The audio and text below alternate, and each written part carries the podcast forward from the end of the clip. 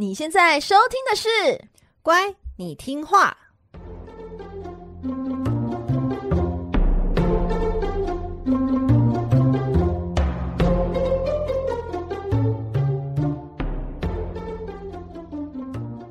每集介绍一幅名画加一则故事，从故事的关键找出欣赏艺术的线索。只要听懂故事，就能看懂名画。现在跟着我们一起乖乖听话，舒服了，Bicky。大家好，我是葵花子。嗨，我是佩金。欢迎收听《乖，你听话》。嗨，小乖乖们，你们好吗？每集介绍一则故事及一幅名画，希望你听懂故事就能够看懂名画。诶，我们上集有说，就是这一集我们有一个重大的事情要宣布。对，到底是什么呢？诶，我们先乐透了是吗？诶，这就不能说了。我们把这个重要的东西呢，就是。压到最后再跟大家说。哎呦，真会做节目，对对对，吊胃口。对，但但大家请不要快转到最后，好吗？哦，因为今天的故事很精彩嘛。今天故事很精彩，我们这是我们希腊神话系列最后一集，然后我们想要用一个非常凄美的爱情故事作为这整系列的一个 ending。媲美铁达尼号哦，我觉得超过，哦，超过，好好好。裴晴，如果你的爱人做出什么样的行为，嗯、会让你觉得很感动？哎、欸，我觉得好像因年纪而不同。以前十几岁的时候啊，就会觉得他每节下课的十分钟都跟我一起去福利社买买个巧克力，我就觉得很感动。我以为你要说装水，装水也很感动。那二十几岁的时候就觉得，哎、欸，那个男人会愿意就是在日常生活中制造惊喜啊，或者是那种就是重要节日跟我一起好好的过，我觉得哎、很感动。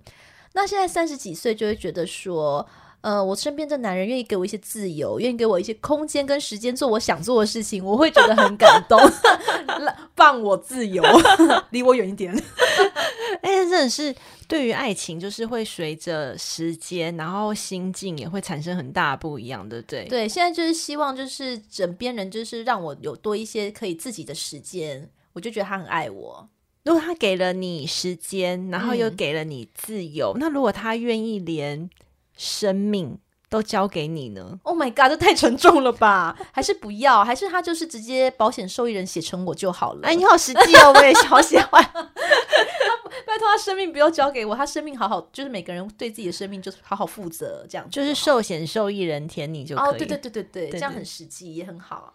那希腊神话中呢，有一位痴情的男子，他就是。非常典型的，他为爱付出一切，甚至奉献生命这样子的男人，到底是谁呢？我们今天就来聊聊他的故事。这位痴情的男子呢，叫做奥菲斯。来，我们一样三遍：奥菲斯，奥菲斯，奥菲斯。奥菲斯的父亲呢，是光明神阿波罗。我们之前的节目有介绍过阿波罗嘛？我们说他是光明神啊，同时也是艺文神，尤其在音乐还有诗歌的表现特别杰出，就是神界的首席文青这样子。那奥菲斯的母亲呢，则是缪斯女神中负责掌管英雄史诗的女神，叫做卡利俄佩。你看嘛，爸爸妈妈都是这一种基因，那组合诞生下来的奥菲斯，天生就拥有绝对音感，而且他的音乐的天资哦，简直就是超凡入化。他三岁就可以倒立反手弹奏两只老虎，咦？他说有两只老虎。那传说中的阿波罗呢？他以奥儿子奥菲斯为荣，然后在奥菲斯还小的时候呢，就把自己御用的里拉琴，里拉琴我们之前有说过，就是一种七弦的竖琴，然后送给儿子。那这把里拉琴呢，本来是阿波罗的专属的配备嘛。那阿波罗到哪里心情好的时候，就会来给他弹一下。那这把李拉琴呢，后来就送给了儿子奥菲斯，然后到了儿子手中呢，更是发挥到最大值。演奏的琴音啊，不只能够感动任何有听觉的生物，最猛的是它的音乐的力量，甚至可以移动山上的石头，还有改变河道的方向。哎、欸，那如果我像之前那个什么，就不是有那个愚公移山啊，大禹治水，那我们就请那个奥菲斯来就好啦，搞得那么的麻烦。真的耶，他们就弹弹音乐，然后河道什么就改变，他就不用三过家门而不入了。对呀、啊，真的。简单来说呢，奥菲斯就是人称琴圣，那个弹琴的琴，他只要手弹里拉琴就是人间兵器。哎，裴景，你有看过一部电影叫做《新仙鹤神针》吗？哎，这是什么时代的差距？完全不知道是什么，不知道吗？是什么什么新仙鹤什么新仙鹤神针啊？就是那个梅艳芳还有关之琳演的电影，没有、欸，就是。他们那个女主角，就是他们就是要争夺武林盟主的权位，然后在武林中有就是江湖中勾心斗角。那那个梅艳芳她饰演的角色叫白云飞，就是一袭白色这样仙风道蔼、暗蓝这样子感觉，她就是吹着笛子。然后那个关之琳她，哎，你应该也知道关之琳是谁吧？关之琳我知道，对，关之琳她就是很美，然后就是抱着一把琵琶，然后他们都是用音乐当做武器，然后可以可以用来攻击别人这样。你这部片很红吗？很红啊，当 然很红啊！哇，我真的没看过，我想说，哎，好像怎么会这样子？我只知道什么《倚天屠龙记》那些的啊，棒功夫功夫可以？周星驰功夫知道知道，对对对，它里面不是有那个吗？三洞琴魔天残地缺，那又是什么？就是有那个啊，那个斧头帮派去的杀手，那两个盲人弹琴是不是？对对，他就是那种程度，就是音乐是有力量的哦，它是一个可以杀人的武器，这样子。那奥菲斯呢？他他是他没有要把它当成武器啊，只是说他的力量很强这样子。Oh. 那他以音乐家的身份出道，然后他曾经参加过一场非常有名的冒险。在那场冒险中呢，奥菲斯和一群英雄，他搭乘冒险船，然后出海寻找神话中的金羊毛。哎，这个音乐家就奥菲斯啊，为什么他想要也要当英雄？跟这些英雄凑什么热闹出海啊？诶，事实证明哦，其实奥菲斯的情谊是真的非常的管用，然后他也想要证明自己，因为呢，他的情谊在船上的时候呢，就是当船员们很疲累时，他就可以弹奏七弦琴来振奋大家的精神。那如果英雄们争吵时啊，他就弹七弦琴来缓和大家的愤怒。诶，他就是康乐鼓掌的角色啊，对不对？康乐鼓掌啊。那有一天哦，这艘冒险船它航行到一个陌生的海域。那在这片茫茫大海之中呢，诶，突然飘来一阵又一阵少女的歌声。那这个歌声呢，是非常的甜美又令人的动情，然后就引诱着这个水手啊、船员们去寻找这个歌声的来源。所以那一艘冒险船呢，它就渐渐渐渐的飘离了轨道，然后寻声找到了这个歌声的来源。大家发现哦，哎，这个歌声哦，来自一座就是被坚石啊、礁岩环绕的一个。很孤僻的小岛，那眼看着这个冒险船呢、在浪涛中就快要碰到，就快要碰到岩石，就快要触礁了。但是呢，这个船上大家都被蛊惑心智了，完全没有任何人察觉到这件事情。此时的奥菲斯呢，他突然想起传说中有一种名叫赛莲的女妖。传说中的赛莲呢，她是人头鸟身的怪物，就是她长着少女的头，但是她的身体是一只。鸟哦，我觉得希腊神话就有很多这种，就是什么牛头人人身的这种，还有上次那个斯芬克斯也是人头狮身，对对对，就要倒来倒去，就是生物的混合物，在混兽，对混兽，对 那。赛莲女妖，她整天都唱着迷人的歌曲，然后来诱惑水手进入他们的领地。那一旦船呢触礁之后，这个赛莲女妖就会捕捉人类，然后帮他把他们就是生吞活剥。所以岛上呢到处都是白骨遍野，就是等于是海上那种很恐怖的海域啦。但是呢，赛莲的歌声再甜美、再好听都不够格来迷惑我们的音乐小天才奥菲斯。他是船上唯一清醒的人，所以他马上拿出他的里拉琴，然后这样。马上就这样弹下去，那这样一曲非常清晰又嘹亮的英雄战歌划破云霄，然后就把赛莲女妖的魅惑歌声给压了下去，然后同时唤醒了所有人的冷静啊理智。那所有的人就仿佛从那个催眠的状态中清醒，然后同心协力，这样一二一二奋力划桨，然后飞也似的逃离了这一座妖岛。可惜的是哦。奥菲斯他以音乐家这样子的职涯生涯受到英雄们的尊敬，然后备受尊荣。可是他的感情生活却惨绝人寰。用到惨绝人寰，到底是怎么样？很惨，你很惨哦。很惨。好，奥菲斯的妻子叫做尤利迪斯。她在嫁给奥菲斯没多久之后呢，有一天就不小心踩到了一条毒蛇，毒蛇呢就一口咬住他的脚，然后就把尤利迪斯给毒死了。他们是新婚夫妇哦，所以听到噩耗的这个奥菲斯，他非常的心痛。他为了要再见到自己心爱的妻子哦，我们刚刚有问佩景说，男人做出什么样的行为，就是会让你觉得最感动？嗯，奥菲斯他做出什么样的行为呢？他就是愿意牺牲自己的生命，然后带着他的里拉琴进入冥府，进入地狱去抢救他的新娘。我我每我之前读到这个片段，你知道我脑海中浮现什么歌吗？不知道。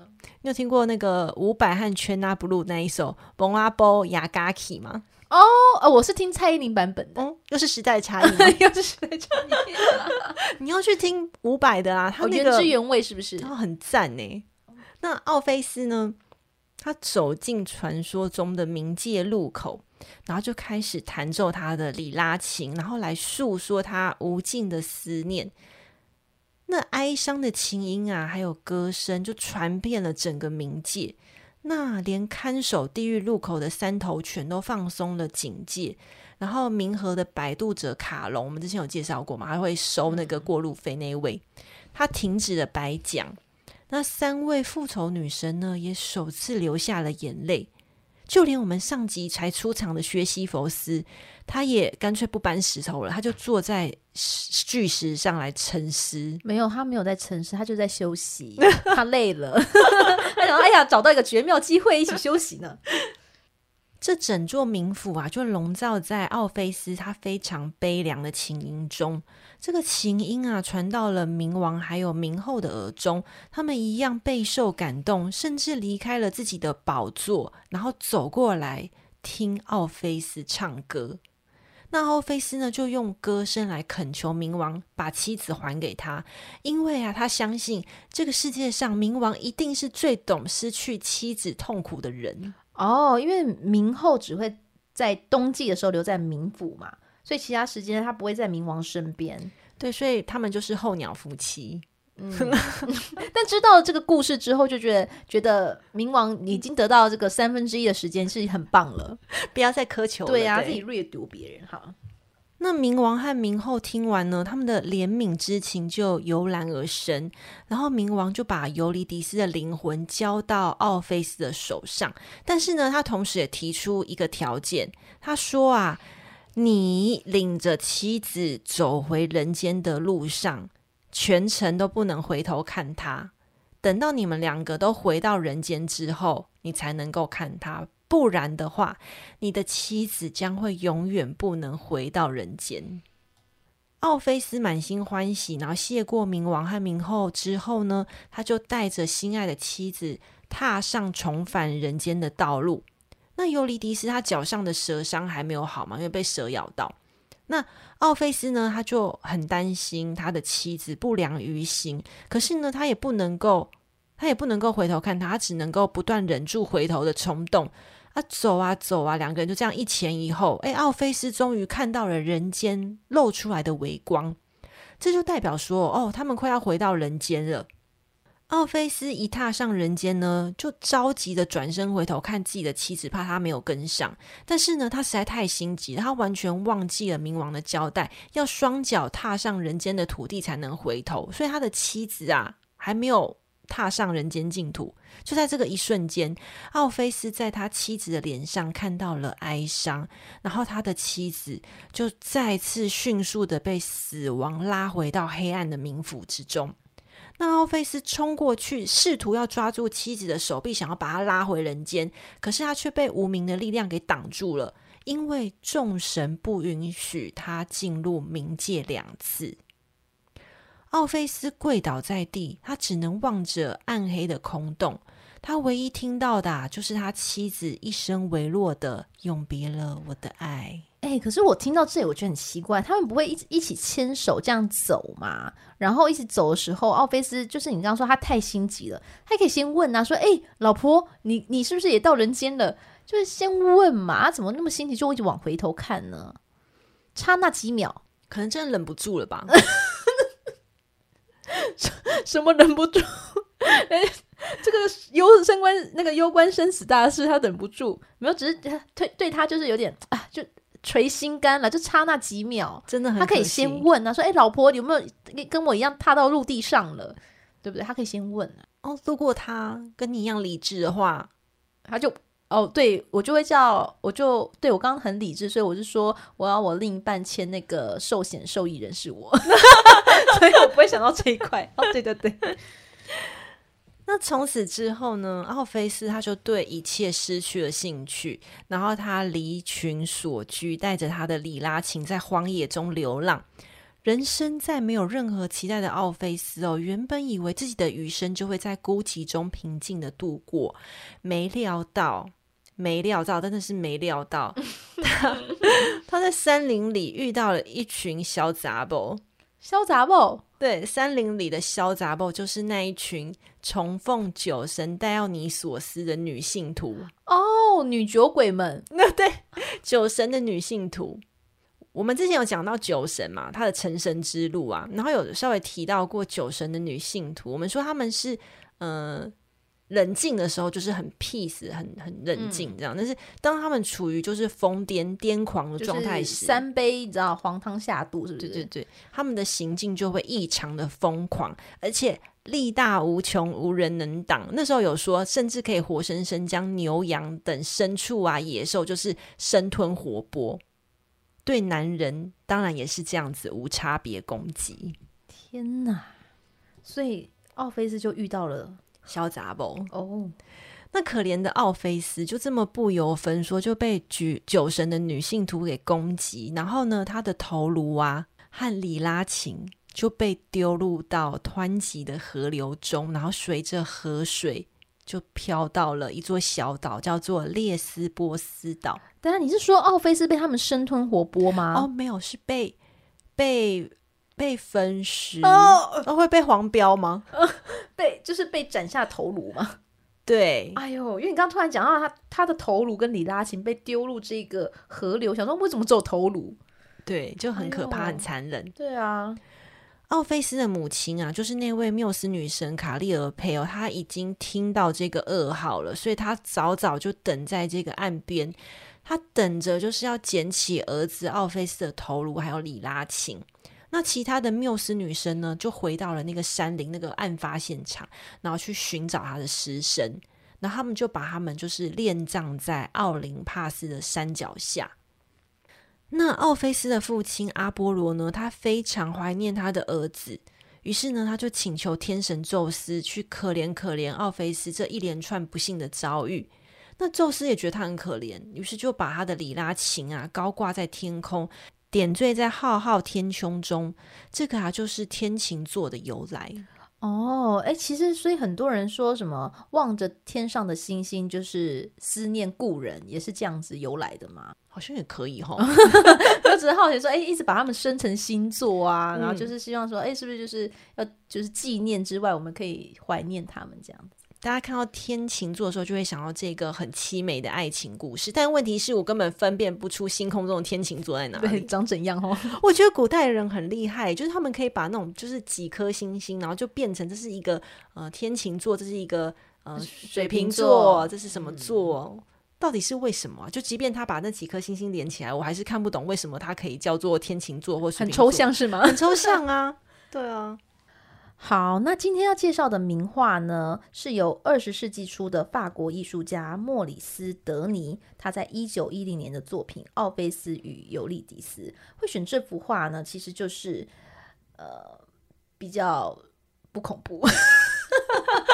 刚刚听完这故事的时候，其实结尾还让人蛮蛮揪心，就是呃好恐怖，那个头颅的画面自己都可以想象得到。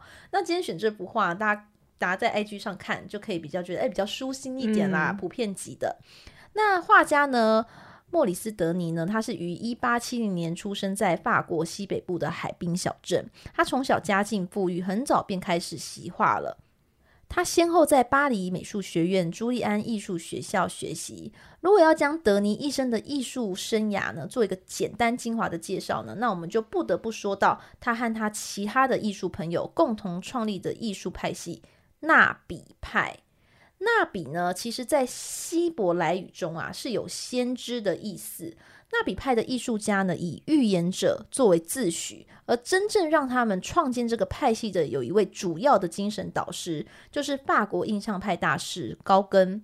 高更著名的代表作品呢，就是《沙滩上的大溪地女人》以及梵谷的好朋友。哎，你这说法好失礼哦，人家高跟也很有名，好不好？哦，想说很多人在反谷那边哦知道，了哦他有一个好朋友高跟，这样 OK。那当时呢，就是二十岁的德尼青年与四十几岁的高跟大叔呢，虽然没有资料就直接显示说他们有当面交谈过，但德尼呢深受高跟的影响，日后记录下许多高跟说的一些绘画的忠告，这也成为了日后他们发展出这个纳比派的精神核心。高跟怎么说呢？他说啊。绘画就是啊，如果眼前的树木乍看下是绿色的，你就不要犹豫的使用调色盘上最美丽的绿色。如果影子的部分看起来是青色的话，在这一部分呢，你就画上最鲜艳的青色。来，大家听完是不是觉得，咦，这是不是有一点废话？我觉得好像是艺术家的滤镜，因为他可能看到的绿色是呕吐的绿色。那他选择用最美丽的绿色，对。然后我们凡夫俗子就想说，绿色就是绿色，对不对？对，哦，他有选择过的。嗯，好。那总之呢，这就这些这些话呢，深深影响了德尼。而德尼也在他二十岁的时候，也定义了绘画哦。哦，这些人很喜欢下下一些你知道你知道名言。德尼就说啊，所谓的绘画呢，不论在成为裸女之前，或者战场的马匹，或者是其他某种传说故事。本质上呢，都是被某种一定秩序所集合而成的色彩所覆盖的平面。来，大家不需要再回放，想说这个人到底在说什么？佩锦你在说什么？其实呢，德尼与纳比派都想表达，就是简单的一件事，他们就想主张说啊，艺术呢，无论如何还是要表现人类内在的精神与理念。而装饰性的绘画才是真正的绘画，因为绘画本身要传递的是人类的理念而产生的。所以纳比派的画家的绘画都具备一个特性，就是装饰的特质。你听到你会不会觉得有点呃冲突？冲突，因为。它的装饰好像跟我们以前听过装饰主义的画家的风格的内容定义又不一样，对不对？对，如果你说什么巴洛克、洛可可，他们的装饰是你说的很华丽呀这样子，可是他们的装饰的本质呢，不是直接很联想到华丽，他们的装饰的意思呢，是指说绘画的本身就是要我，例如我想传递这一棵是一个枯木，那我把它装饰成一个枯木哦，它是枯木，可是。你要把它装饰成枯木，所以绘画本身是一种装饰，而要传递的就是我们的理念。好，Anyway，Anyway 哈，Anyway 哈，这个团体的大约呢就维持了十年而已啦。后来呢，就是因为艺术家们的彼此的差异性就很大，理念开始慢慢出现了分歧，因此就解散了。那之后这些又开始分家，又出现了很多很多的流派。啊，我觉得好可以理解。解散的原因哦，因为大家定义都很虚无缥缈，就感觉好像是可以发展成各式各样的派。对，大家自己都有自己的一套，你知道理论对不对？可以理解为什么会解散。对，好，那。德尼呢，就是在第一次世界大战之后，就一九一八年之后，他自己就创立了一个神圣艺术工作室，就主要是装饰教堂的内部啊，复兴艺术而努力啊。他最后是在七十三岁的时候在巴黎去世了，但是他主要呢在艺术上留下来的理论呢，成了之后像立体主义、野兽派跟抽象艺术奠定的很重要的基础。那今天和大家分享德尼的名画呢是。纳比派解散之后，他于一九一零年的作品《奥菲斯与尤利迪斯》，让我们一起打开 IG 欣赏吧。诶，葵花籽打开了吗？好，打开喽。好，那我们看到画面中哦，画家描绘了一个美丽的春日，明亮的蓝天，郁郁葱葱的草坪。那紫色的花丛呢，是薰衣草花。奥菲斯呢，站在画面的右边，他头戴月桂冠，手持里拉琴，正在演奏中，并且吸引群众一起听他的音乐。那值得注意的是呢，这幅画没有刻意的描绘主角奥菲斯站在 C 位正中央，这也是画家刻意的一种和谐的安排。那女主角呢，尤利迪斯到底在哪里呢？她其实就是那个跪在拱形的树树丛下面的那个人。你有看到她举起双手，仿佛赞许奥菲斯的歌声。而这幅画的人物的序列呢，其实画家也创造一种就是贯穿整个画面的一个柔和的节奏。从奥菲斯的白玉观众群中啊，画面最前面有两个斜躺的女人，你视线会慢慢的来到画面右边有一个互相拥抱的夫妇。视线最后呢，会来到树木间的缩小的人物。德尼呢，就是自然引导观众回到这个森林中，在整个奥菲斯的周围形成一个开放式的一个圆弧形的一个视线的引导。所以呢，在而且在最后这个背景吼，你看垂直的树木，你会觉得对整幅的场景就施加了一种微妙的和谐感，不杂乱。而且在使用颜色上面呢，它是用绿色、紫色、棕色、白色。还有蓝色，来唤醒人类与自然和谐相处、天渊诗般的时刻。也就是他对于描绘这个这个主题呢，它是一种比较很 peace、很和谐，让大家不觉得这个故事很恐怖。但其实画家创作在这创作这幅画哈，看似表面的和谐，但主要还是有暗示这对恋人将要遭遇的悲剧。在哪里呢？可以看出来，是他刻意的将尤利迪斯隔离在这个树丛下面，只有他一个人被这样隔离在那边，而其他人物都是躺在绿色的草坪上。这就暗示这对爱情的悲伤的命运呐、啊。他说，尤利迪斯在那个树洞之下，好像就是在冥界的路口这样子感觉，哦、对不对？然后只有他身上脸部有阴，诶，有阴影，这样，而且感觉他是最有戏剧化、最悲戚的角色。嗯，所以这个就是德尼他的他比较委婉的表现手法，嗯、可以看出说他其实还是有有把这个。一点点的这种故事放在这个他这一幅看似很和谐的画面之中。嗯、那这幅画呢，目前被馆藏在美国的明尼阿波利斯美术馆。那奥菲斯的故事哦，刚刚讲了很多嘛，从他去冒险呐、啊，然后到他去冥府寻妻，然后到他被攻击这一长串故事，其实有非常多的艺术家都是取片段来画，除了画他本人的画像啊，还有就是，但是大大部分的人都会锁定在他进入冥府寻妻这个故事片段作为艺术创作的主题。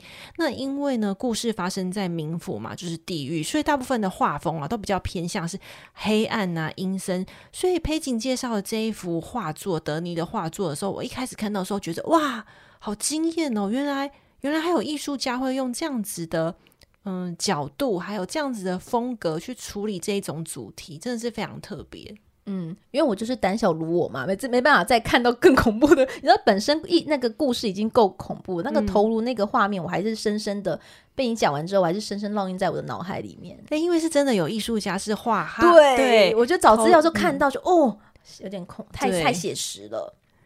所以，我们介绍一个普遍级的给大家。那这一集呢，就在这个凄美的爱情故事中结束了。那这一集同时也是我们乖你听话的希腊罗马神话主题的最后一集。那在刚开始的时候有说嘛，我们有重要的事情要宣布。没错，到底是什么事呢？嗯、首先还是要先谢谢，就是各位小乖乖们陪我们快近一年来的这个支持。粉丝人数也是越来越多啦，真的很感谢，而且受到鼓励，真的是非常非常的感动。这也是为什么我们会一直一直就是持续，即即使就是呃有生病啊，有开刀啊，就还是工作繁忙啊，工作繁忙，在那个呃洗手间脱衣服啊，各式各样，你怎么都记得一些奇怪事，就是还是让我们继续就是维持这个动力，要继续这样录音，然后。接下来的二点零呢，我们到底会会怎么样的规划呢？那目前呢，裴景我这边的规划呢是，诶，这一年来啊，我说实在的，真的是跟大家的缘分哈，也是莫名的，就是牵扯到一起。我在这一年哈，也默默的就是结婚了，然后也要生孩子了。我觉得第一次听到这个讯息的我本人，还有现在此刻的小乖乖们，应该觉得晴天霹雳，想说什么？对，想说怎么会？什么这都没讲哎，对啊，超默默的。你要爱慕你的小粉丝们怎么办？对啊，让他们幻灭了，对不对？可我刚已经有说我三十几岁了，应该还好吧？对啊，所以呢，目前呢，整个的规划呢，会是说，哎，默默默默的，不是默默的，就是自然的去把这个孩子，把他好好的、健康平安的诞生下来，那完成这个比较人生中也是很重要的一个任务。那接下来二点零呢，会是由葵花子独挑大梁，哎，一定要撑下去啊！三点零，我再回归好不好？哎、欸，其实我蛮差的，因为你知道，就是大家很喜欢我们那边嬉嬉闹闹。那我想说，我一个人，大家会不会就要弃我而去？不会，其实蛮担心的。很多人都是听到就是可能前面你的故事之后，我的我的部分太啰太啰嗦，就把它切掉了。哦，不不不，您客气，您客气。哎呀，没有。所以呢，是这边就是要跟大家宣布，就是说，哎，二点零的话呢，关你听完还是会继续在呢，只是可能佩金要先默默的去把孩子生出来。对，那希望大家还是继续支持我们这个频道。那我们就一起来期待佩锦的回归舞台，希望他可以尽快的加，就是回到我们的行列中。因为我相信有很多呃小乖乖其实是非常喜欢你开朗的笑声的。啊、是我也会期待在握起麦克风的时候，讲的好像什么，你知道，那封麦的感觉。那接下来我们展开第二个系列的故事主题呢，先跟大家卖一个关子。但是这一集结束之后，我们。呃，暂时要停更一小段日子，让葵花籽去做后续的规划。那我相信这个只是暂时的啦。那在这段期间呢，请大家不要就是呃取消订阅啦，请大家还是继续追踪我们，然后追踪我们的 IG。那我们有相关更新资讯呢，都会放在这个 IG 上。那我有可能会随时去骚扰，就是佩锦看她的那个怀孕的进度怎么样，再跟大家分享。哦，欢迎欢迎欢迎欢迎骚扰孕妇。那今天一样呢，和大家分享的名画会放在我们乖你听话的 IG 和葵花子的部落格上。诶，大家不要忘了 Apple Podcast 帮我们按赞哦，按赞五颗星呐、啊，或是留言给我们。那你如果觉得不错的话呢，就是我们节目很赞，你可以给我们一些创作上的鼓励哦。那欢迎大家追踪我们的 IG，不要退追踪哦。如果想要给裴景那个生育津贴，哦，不用，没关系，没关系，没关系，这个我们给他祝福就好。没有，我希望你们大家继续支持葵花子接下来的。那个乖你听话二点零系列，那这个频道是乖你听话，我们第一季圆满结束，期待第二季的到来哦，后会有期，拜拜。